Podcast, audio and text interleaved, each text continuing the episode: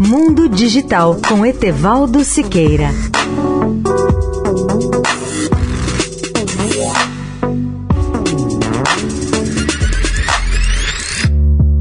Olá, ouvintes da Eldorado.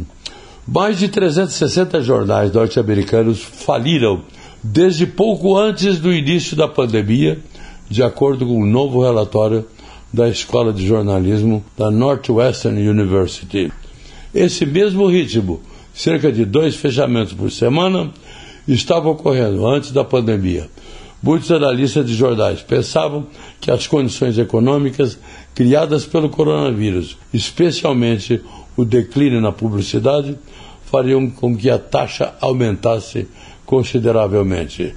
Os fechamentos perpetuaram o problema dos chamados desertos de notícias. Pequenas cidades com acesso limitado a notícias locais, segundo o relatório. Mais de um quinto dos americanos agora vivem em tais lugares, ou seja, uma cidade que corre o risco de se tornar um desses desertos. No total, 2.500 jornais dos Estados Unidos, um quarto deles fecharam desde 2005. O país deve perder um terço de seus jornais até 2025. E em muitos lugares, os meios de comunicação locais sobreviventes fizeram grandes cortes em pessoal e circulação. Os investimentos em jornalismo local estão focados principalmente nos mercados maiores, segundo o relatório.